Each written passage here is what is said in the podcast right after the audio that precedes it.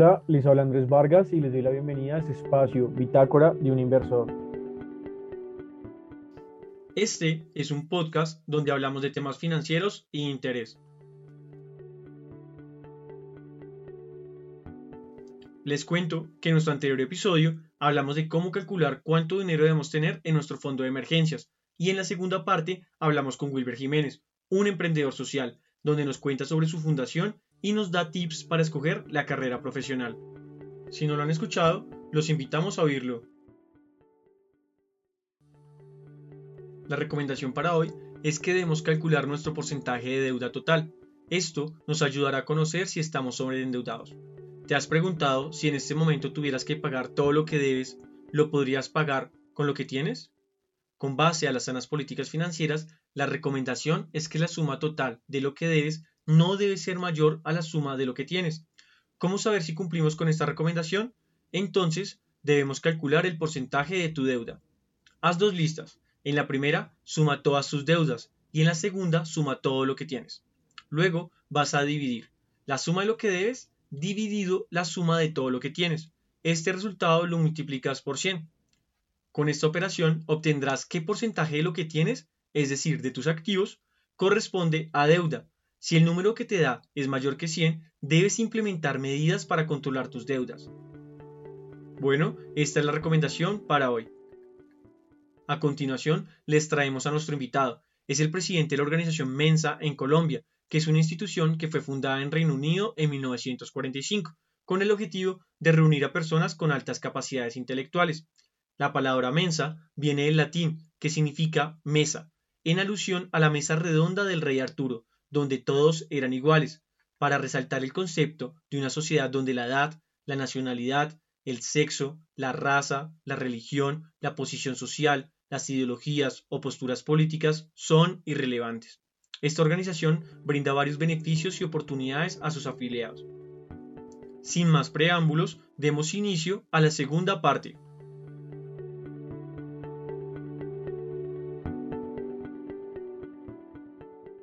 Estamos con Camilo Trujillo. Él es el actual presidente de la organización Mensa para Colombia. Bienvenido Camilo, ¿cómo estás? Bien, gracias Andrés, muy amable. Bueno, es, es un honor tenerte aquí con nosotros. Chévere poder compartir de, de tus conocimientos y que puedas compartirnos de tus conocimientos, de tus experiencias y sobre todo lo que es Mensa. Entonces, primero cuéntanos qué es Mensa. Ah, bueno, primero, Mensa es una organización internacional que se fundó para mm, localizar el talento de las personas y darles una oportunidad de manejarlo mejor y aprovecharlo. Esa es la idea de Mensa. Ok, localizar el talento de las personas. Las personas más talentosas. Las personas más talentosas sería la característica de la organización Mensa. Entonces, ¿cuáles son uno de los requisitos para poder pertenecer a la organización Mensa? Bueno, Mensa para localizarlo hace un examen de cociente de inteligencia. Sí. Bueno, hay gente que le llama también coeficiente, aunque esté mal usada la palabra, ya la usan mucho también, coeficiente de inteligencia. Sí. Bueno, eso es para qué? Para poder localizar a las personas. Alguien me decía, ay, ¿por qué no me hace un examen virtual? Le dije, no, es que desgraciadamente siempre se hace es presencial. Yo no, no conozco, probablemente de pronto en 50 países más importantes que en los que está Mensa, puede que haya alguien que tenga un mundo virtual, pero aquí no hay. Ok.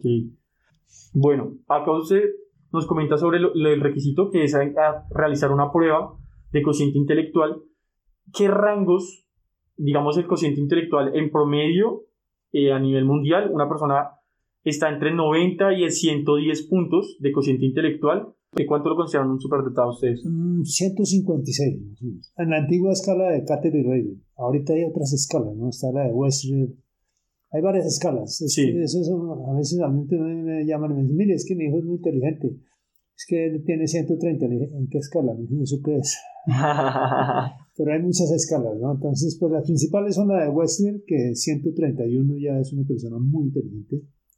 Está en el 2%. Sí. Y en la, en la de Catherine Raven 148. Pero el de 156 está en el 99.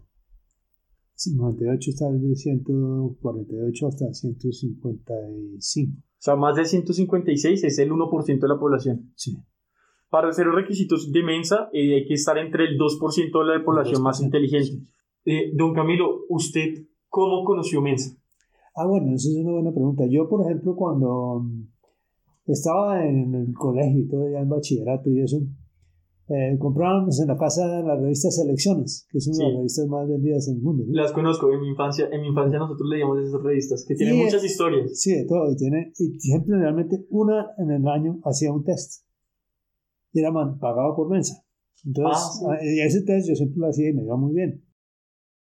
Sí. Inclusive por ahí en un colegio que hice tercero bachillerato, que equivale ahorita como a noveno, pues eso era más que todo, pues, el juego era matemáticas, y yo era muy bueno en matemáticas. Sí. pero yo tenía, no tenía, me levantaba medio tarde, entonces llegaba tarde, entonces me castigaban. Entonces el sábado, el sábado en esa época se estudiaba de la mañana. Y en la tarde nos ponían un castigo a las 2. Y entonces a mí primera vez que me pusieron el castigo por haber llegado tarde, te deinaban el tablero de operaciones de álgebra. Sí. Entonces la gente se quedaba hasta las 6 de la tarde y le dejaban salir y era por cansancio. Yo en 20 minutos lo acababa y yo me citaba con amigos para ir así en, en Chapinero. Entonces, obviamente, era imposible, maestro. Así está todo bien. o sea, el castigo era resolver esos ejercicios. Sí, entonces ya, pues, Ay, qué pecado. No, pues ya, pues tranquilo, yo lo hacía en 20 minutos. Chao. Yo, creo que las matemáticas están mal enseñadas. Porque las matemáticas, de, de, hecho, el álgebra, que es una rama de las matemáticas y es muy fácil, solo que la han enseñado tan mal que, y que le han generado ese mito de terror que la gente no la aprende por puro miedo.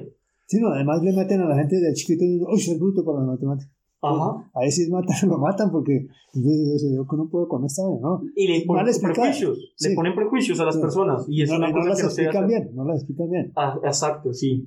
Eso pasa con la gente que la enseñan mal y le crean eso, el susto y la cosa, entonces, y se tiran a los niños. Sí, e, es, eso es un error fatal. menospreciar a los niños, desprestigiarlos con esos comentarios, claro. porque les ponen limitaciones.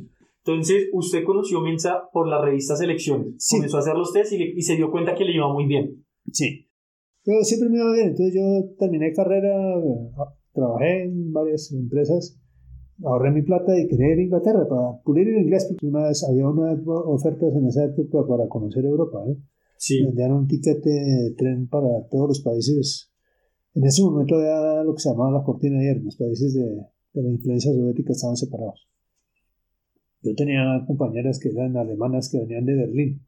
Ahí, todavía, ahí está el muro de Berlín todavía vigente, ¿sí? Sí, sí, está. El, está el muro de Berlín. Sí. Y entonces eh, me invitó una vez a ir a, a, Berlín, pero no, para ir a Berlín usted tenía que atravesar la Alemania Oriental, entonces usted era un turista, olvídese, tenía que irse en avión. Entonces no, yo no, a Alemania no fui. Pues fui a la parte de Alemania Occidental, ¿no? Sí. Eh, pues, eh, y después conocí varios países, eh, porque pues yo tenía el pase de trenes primera clase. Entonces, uno coordinaba los viajes de forma que viajaba de noche, tenía la dormida en el tren porque pues tú tenías como un camarotico ahí para dormir. Y entonces, pues, llegabas a la otra ciudad ya descansado y ya.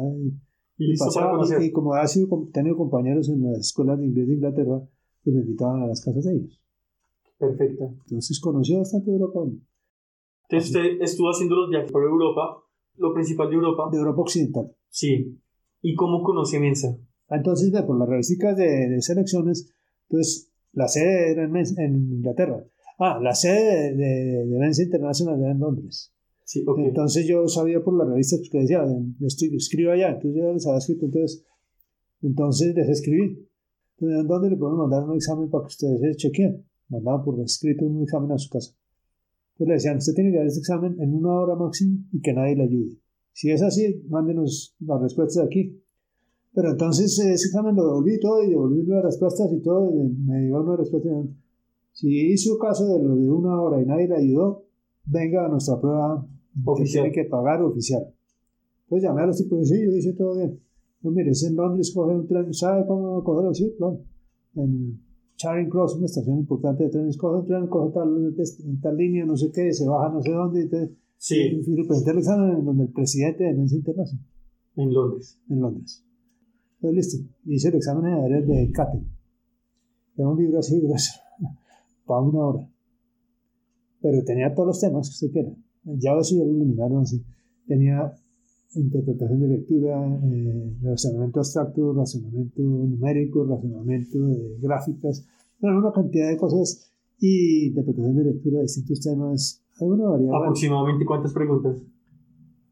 como más de 100 preguntas, pero variadas. ¿Más de 100 preguntas? 100, 100. Digamos que unos 30, 40 segundos por pregunta. Y acabé. Sí. Entonces llegué y estaba ahí la respuesta. Me felicitaban, 156, esperaba 99, me invitaban a entrar a mesa. ¿Su resultado fue 156? Sí, en ese momento era lo máximo que daba. Y entonces entré a mesa. Pero entró muy bien, entró con una mejor calificación. Sí, entré muy bien. Entonces entré, entonces llegué y bueno, y pagué y esa cosa. Entonces hice negocios con la India. Entonces pasaba por Londres. No había necesidad de visa, no, claro. Sí. Esos fueron vainas que pusieron después. Bueno, el hecho es que entonces mm, pasaba por ahí y, hablaba, la oficina principal en Londres. Pasaba y hablaba con el tipo y después cambiaron el tipo y me trajeron uno nuevo, entonces amables, nos hicimos amigos. Sí. Yo le decía a todos mire, en Colombia hay un potencial enorme, hermano para entrar a la Nacional en Medicina se presentan como 5.000 personas, que no es mentira, y hay 150 cupos. Pero si quiere estudiar medicina y no tiene plata, nacional o se fregó. De ese tamaño. Bueno, en la Nacional Universidad de Antioquia, si estás en otra ciudad, sí, pero, pero también eso es difícil. Es que ni siquiera entra el, el 5%. No, es muy bravo. Es muy bravo, sí. Entonces yo les decía, hay gente que, la gente que entra en todas las carreras es gente selecta. Soy seguro que pasan los exámenes de mensa. Sí. Porque yo el examen de ese me ha muy bien. Entonces ya tenían un examen de solo razonamiento abstracto. Pero usted les propuso eso a cuánto tiempo de, estar de, de haber ingresado a Mensa? Desde el año siguiente yo era panzón. todos los años les decía, todos los años les decía, yo entré a Mensa en el 80. Y desde el 81, 82, 83, no he dicho, ya los tenía cansados. Perseverante. Sí, no, todos los años, cada vez que pagaba mi le decía no, no, me han hecho caso. En Sudamérica no tenía nada, en Latinoamérica no había nada. Dijo, hombre, hay que hacerle caso, es que esa vaina, créanme, no sé qué. Ya lo tenía tan cansado con el 90, me dijo, tipo, organice un examen y vamos en el 91. O sea, 10 años después. Sí, bueno, en el 80 cuando entré no, pero cuando vi cómo era la cosa y que había bastantes países, dije, ¿cómo no está Colombia? No, somos colombianos y de Colombia, además aquí hay gente muy inteligente. ¿eh? Sí. Y además tenemos mucha más población que otros países. Y así fue, eso todo, toda esta historia es de los 90. Sí, de los 90. Entonces estuvo, trabajó el examen acá a Bogotá, sí. luego estuvo en Medellín, Medellín después. Luego Cali. Sí, pero eso sí fue con, pues Medellín fue el año siguiente, Cali fue como a los dos años, tres años. Después en Barranquilla como a los ocho años. Sí. Entonces, ¿En qué países latinoamericanos hay organización CMS? Bueno, México. Está Colombia, está Brasil, está Argentina y está Perú. Ok. Don Camilo, hablemos de, de los beneficios de ingresar a Mensa. Bueno, los beneficios sí es importante una cosa, que en Mensa hemos tenido ahorita nosotros cuando llegamos a mil personas que habían pasado nuestro examen en 1999, ¿sí? En Bogotá. En, básicamente en Bogotá. Pues contando otras ciudades así cercanas, pero no, eso no sí, eso casi nada. Entonces, ¿qué pasó? Teníamos más de mil personas que habían pasado el examen. Y nos reuníamos cada mes. Sí, reuniones grandes, con 30 personas o más. Y entonces eh, dijimos, ¿sabe qué? Hagamos un inventario de esa gente que ha pasado qué es de la vida de esa gente. Entonces, organizar y llamar a más de mil personas no es fácil. Es una cifra grande. Entonces, reunimos como 20 personas que íbamos a llamar y todos llamamos y nos encontramos al, al mes siguiente comiendo las fallas, los dos meses y terminamos de hacer las cosas. Nos llevamos una sorpresa. Más de 500 estaban fuera del país. ¿Por qué? Porque pasar el examen de mensa en otras partes más de mil ya habían pasado. Entonces, eh, eso en otras partes da un récord importantísimo. Es muy valorado. Sí. Después hemos chequeado con la gente que se fue y que localizamos, porque hubo gente, cuando hicimos esas mil llamadas, hubo gente que estaba perdida del planeta. Ya no vivían ahí, no los conocían. Perdido el planeta. Entonces, nada que hacer. Sí. Pero de los esos empezamos a chequear así la gente que se había ido para varios sitios de Estados Unidos, universidades, más que todo de Estados Unidos y Canadá también llegó al segundo destino. Entonces, entre los beneficios, ¿qué otros, beneficios, qué otros beneficios tiene Bueno, eso por un lado. Por ejemplo, también en, en, España nosotros estamos dando a la gente que entra una lista de... Hay una cosa que se llama grupos de interés especial. El beneficio, el beneficio con España, con Mensa España es de los grupos de interés, ¿cómo es la dinámica ahí? Ah, los grupos de interés especial. Yo le mando a la persona cuando pasa Mensa la lista de grupos de interés especial de España. Esos grupos, por ejemplo, hay gente que estudia, pues hicieron un grupo de robótica, porque hay muchos que les gusta eso y son especializados. Entonces, de robótica, eh, lenguas extranjeras, de bueno, de fútbol, de todo, de grupos. Entonces, hasta humorísticos, hay de todo. Sí. Y hay muchos de física, de matemáticas, todo. Y también nosotros le damos una lista del Reino Unido. Esa es resumida, pero dice qué cosas hay. No está tan determinado como la lista pero también la mando. Entre los beneficios está lo de los grupos de interés, está... para becas, para becas sí, si usted tiene exámenes de mesa, más que todas las becas son para especializaciones. Para pregrado no les gusta. Prefieren un poquito más maduro que ya con experiencia, en, sí. Probablemente que lo, que discutíamos anteriormente, que una persona con que está no estar en el pregrado, pues todavía no sabe la disciplina que se requiere para estudiar o una especialización o para trabajar. Una persona con especialización y maestría ya tiene mayores conocimientos, como mayor disciplina, ya es más consciente. Sí. Entonces, otro de los beneficios de Mensa es que pueden ingresar a, adquirir becas, ¿sí? Ah, becas, sí, eso sí ayuda mucho. Uy, eso sí está yendo constantemente gente. Es decir, Mensa le abre las puertas a usted a, contactos y de crecer internacionalmente. Sí, ahora, si no lo aprovecha, pues sí, usted todo lo que yo le mando lo guarda en un escritorio y no lo, ni lo lee, pues. Las oportunidades se, se, van. Sí. Claro, no, las oportunidades, como dicen los países, son calvas, entonces hay que aprovecharlas cuando pueda. entonces, Sí, no, en realidad pues sí se conoce mucha gente. ¿eh? Yo, por ejemplo, hay otro un servicio de mensaje que es guía de hospitalidad para viajeros en los, principales países del mundo. Sí. Mensa está en 50 países más o menos, de los cuales eh, estamos nosotros. Y son los países más importantes del mundo en realidad. Entonces, ¿cómo es lo de la guía hotelera del beneficio de Mensa? Ah, bueno, entonces, por ejemplo, yo viajaba cuando iba para la India, mm, entonces le, le dije a entonces le conseguían gente para que me recibiera en su casa sin gastar nada. Y ahí conocí a una dirigente del Partido Laborista y todo. No es inteligentísima, claro. Llegar a ser dirigente del Partido Laborista de una mujer no es fácil. otro de los beneficios de Mensa es que la, la, apertura de que puedes viajar a otro país, que tengas una sede Mensa y, y, y vas a encontrar que hay que te abra las puertas. Sí, sí. Listo. Qué chévere.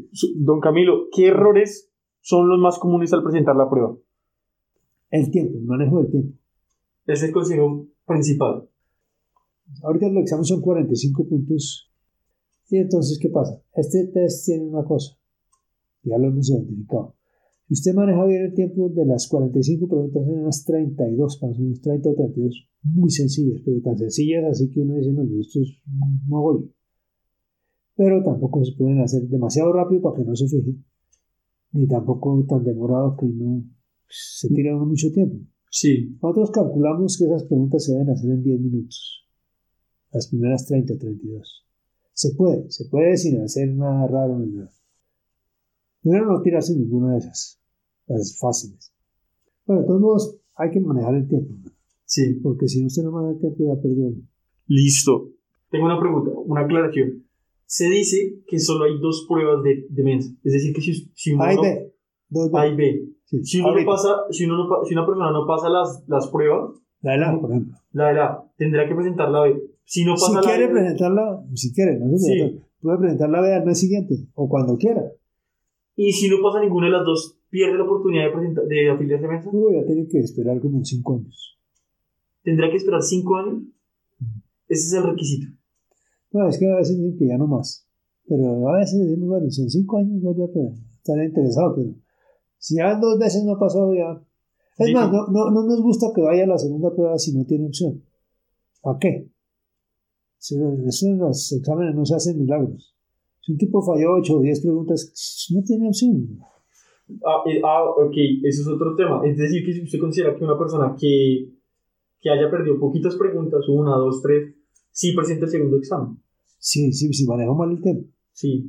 Don Camilo, usted me contó un caso anteriormente, me gustaría que nos, nos comentara, usted me contó un caso de una persona que súper brillante que hizo el test en muy poquito tiempo.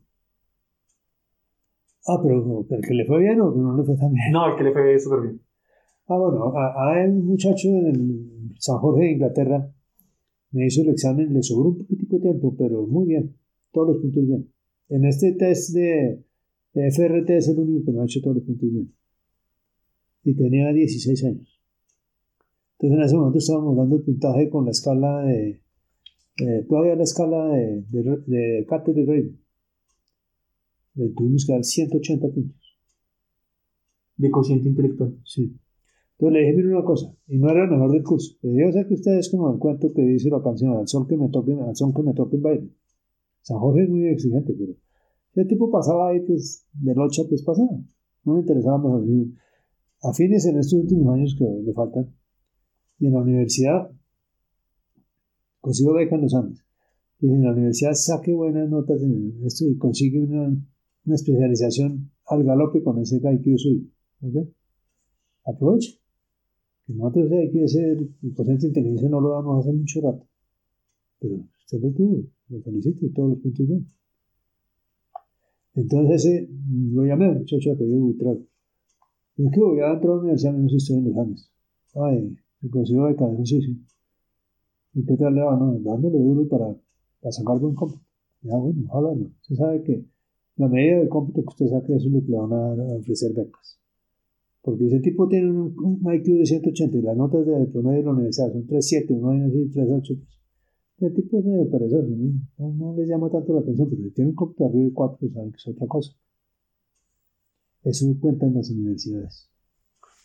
Ok, y un cociente de 180 es súper alto. Altísimo, más de eso no damos. Don Camilo, usted que tiene un alto cociente intelectual, sí. que, que, fue el fundador de Mensa en, Colombia y, y, el primero en, en, Latinoamérica, y que es el actual presidente de Mensa en, Colombia, de la organización, ¿usted cree que el cociente intelectual se puede mejorar? ¿Una persona puede mejorar su cociente intelectual? Bueno, mm, hay varios factores que influyen, ¿no? Consideran que la parte hereditaria también cuenta, ¿no? ¿Usted considera que cuenta? Sí, porque además hay otra cosa que es triste, que por ejemplo un niño que no tenga una buena nutrición en los primeros cinco años de vida, el cerebro no se le forma bien. Eso es tristísimo, pero es así.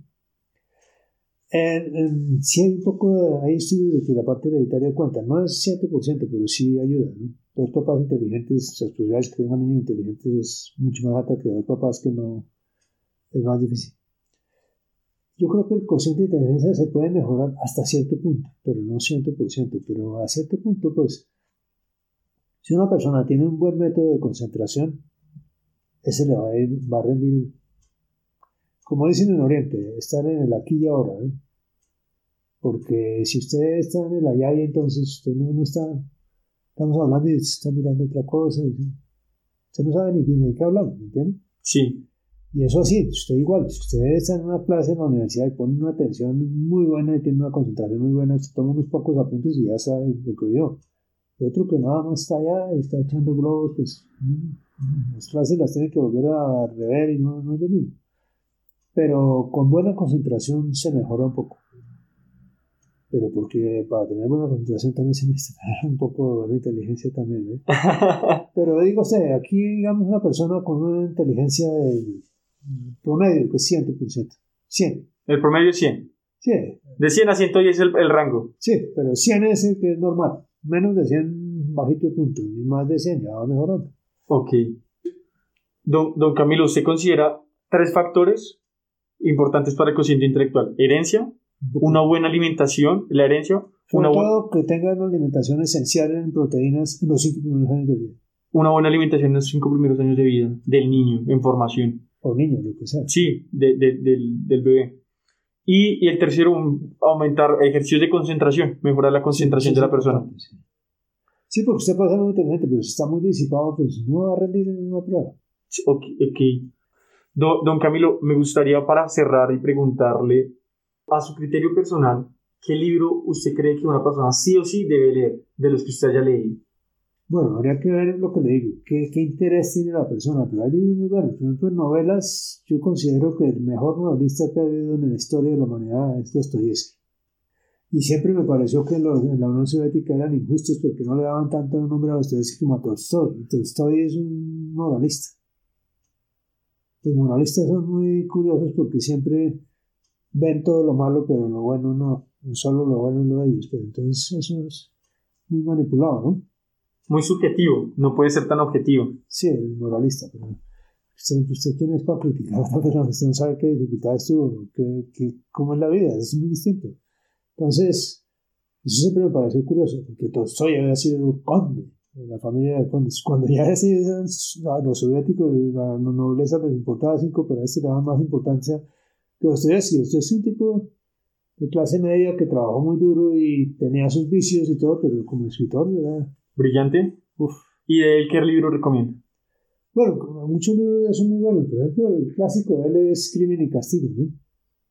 Don Camilo, entonces su recomendación de literatura es Crimen y Castigo. Es un libro una de novela, una novela psicológica. Uf.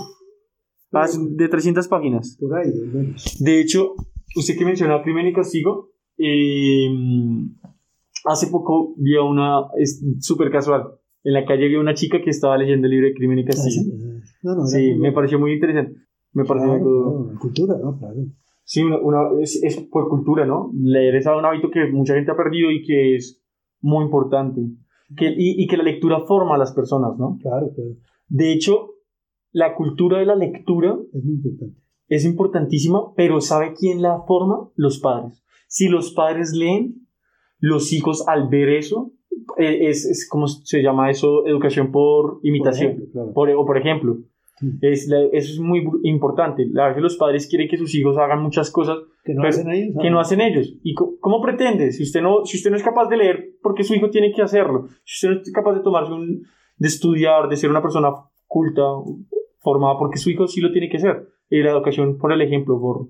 ¿Qué opino? Creo que eso es eh, único, es esencial. Sin eso no hay nada. Sí, es algo, es, es algo importantísimo. Don Camilo, Sí. Don Camilo, muchísimas gracias por la oportunidad de, de darnos el espacio de aprender sobre, sobre todo esto. Y ay, ¿le gustaría hacer alguna recomendación final? Hombre, yo diría una cosa, que el que pueda presentar esto, en realidad es una oportunidad, pero sí creo que es una oportunidad que el que pueda, pues que la gente a veces no la conoce, pero vale la pena, y que cree que eso es una novela, que miren en internet. Pero también yo recomendaría que pueda viajar, viaje, porque los viajes son la universidad de la vida, ¿no? Y todo lo que les diga alguien de Colombia es una cosa, pero si ustedes van a otros países y ya pueden comparar, es otra cosa. Para tener criterio. Sí. Sí. Don Camilo, muchísimas gracias. No, con mucho gusto. Con esto concluimos esta entrevista y hasta luego. Bueno, no, hasta luego, no.